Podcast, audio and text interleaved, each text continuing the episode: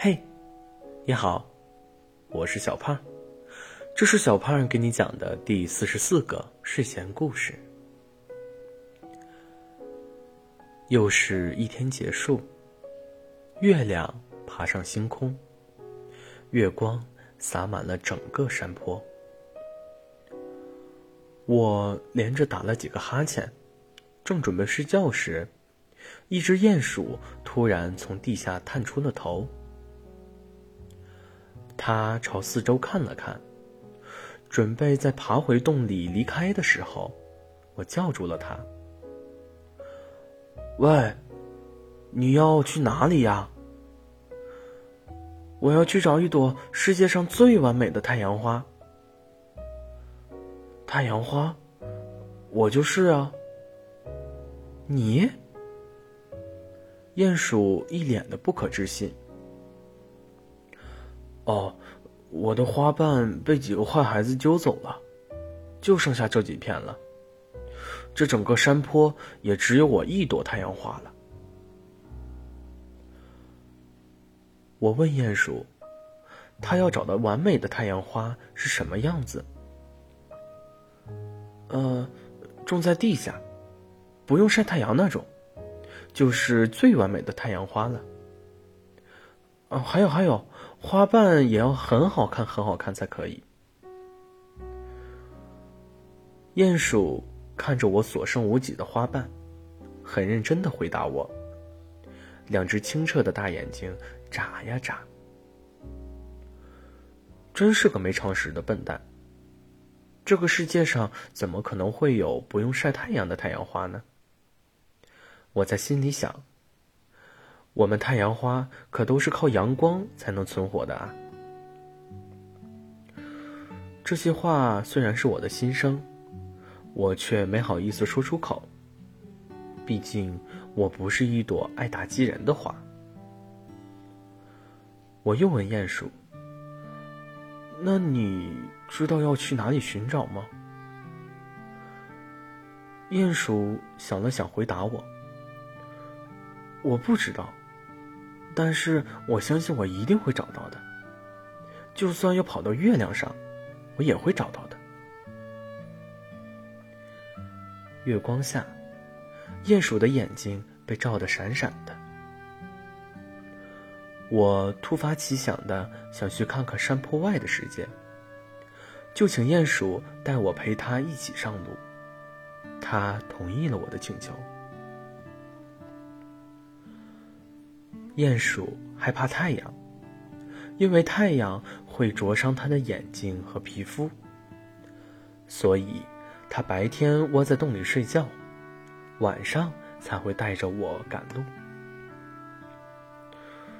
他好像没怎么出过门的样子，眼神也不太好，经常迷路。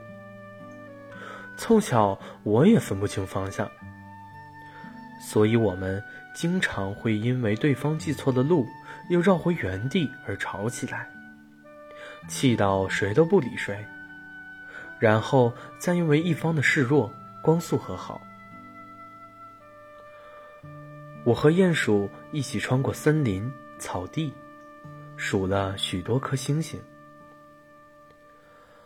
在路上，我们遇到了很多很多的太阳花，可它们都只是很普通的花，就像我一样，要靠太阳活着。除了有些花的花瓣儿看上去比我的要好看一点点，太阳花们要么对我们的行为表示疑惑，要么直接嘲笑我们异想天开。还有一棵开了许多次花，子孙开遍整个草原的长老花，很正经的告诉我。这是在陪着他眼中的大耗子瞎胡闹。这么多年，长成黑白红绿蓝的太阳花，他都见过，唯独对不需要太阳的太阳花，闻所未闻。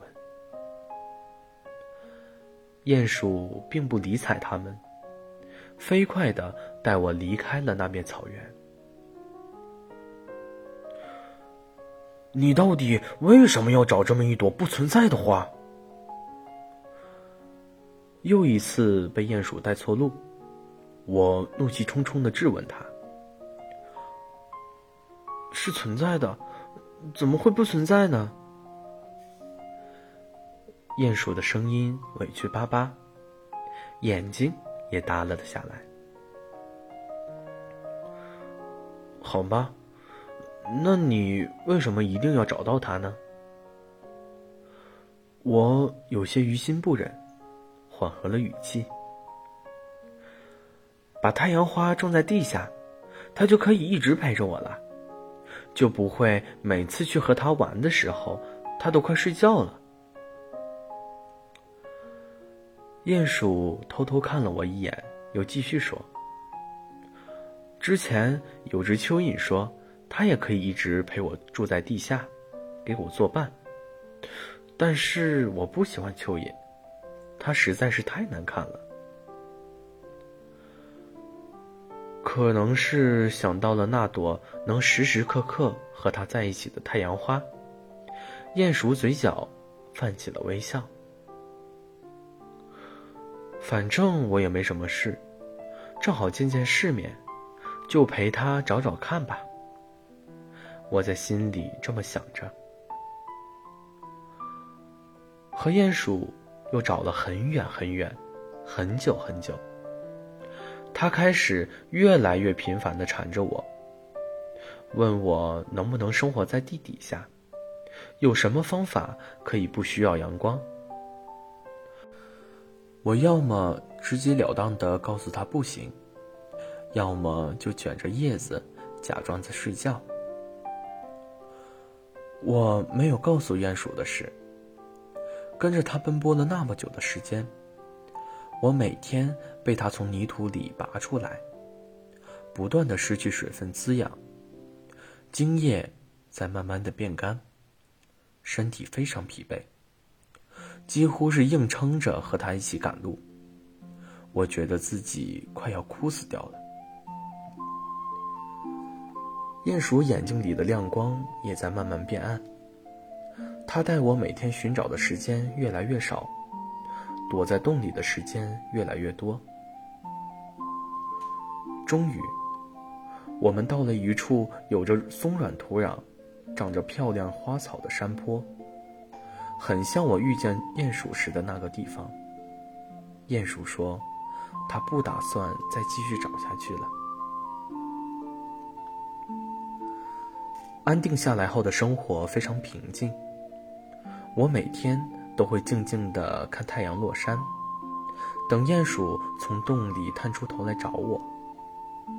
它会帮我吃掉试图咬我的害虫，也会捉来蚯蚓帮我松土。直到有一天，我在月亮升起来之后，好久都没等到鼹鼠，实在困到不行要睡着的时候，却听到了。它躲在洞里哭泣的声音。你怎么了？我好害怕。害怕什么呀？我不知道。透过微弱的月光，我看到鼹鼠在哭泣，长长的睫毛上挂着泪珠，两个大手掌紧紧的抱着自己。我想了很久。想到脑袋都疼起来了，还是不知道该怎么安慰他。鼹鼠不停的呜呜呜的哭着，眼泪大颗大颗的滚落下来，打湿了土壤。突然，我好像知道他为什么哭得那么伤心了。你是想去找太阳花了吗？听到我这么问，他抽泣的更大声了，眼泪不停的流下，快要把整个洞穴都淹没了。过了很久，我才听到洞里传来轻轻的一声“嗯”，还伴随着小声的啜泣声。那你去吧，我轻轻的说。那你呢？鼹鼠停止了哭泣，满脸泪珠的跑来问我：“我不去了，我不能再陪着你去找别的太阳花了。可是说不定，说不定我永远都找不到了。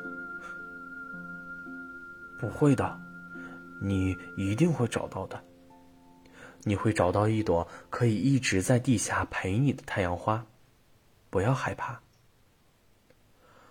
我对着鼹鼠挤出一个大大的笑容，而我只能陪你到这里了。月光下，我和鼹鼠告别。我对鼹鼠说：“我把我的种子送给你吧，它不怕见不到阳光的。”我低下头，鼹鼠小心翼翼的从我身上取下种子，又很难过的哭了起来。对不起，鼹鼠哭着对我道歉。没关系的，把我的种子带走吧，就像我永远陪着你。月光。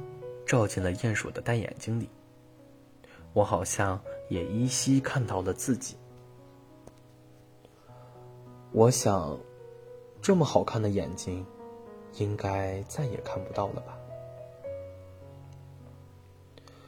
鼹鼠回到洞里去打包行李，我假装睡着的样子，把叶片蜷起来，仅剩的几片花瓣耷拉在脸上。过了一会儿，鼹鼠钻出来，趴在洞边，好像在等什么一样。等了好一会儿，我听到他说：“再见。”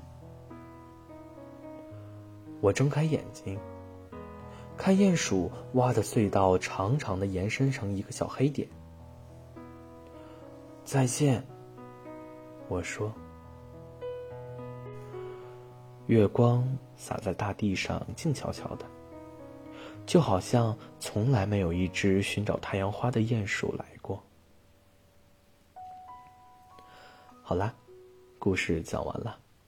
故事来自微信公众号“睡前故事糖果屋”，我们下次再见，晚安。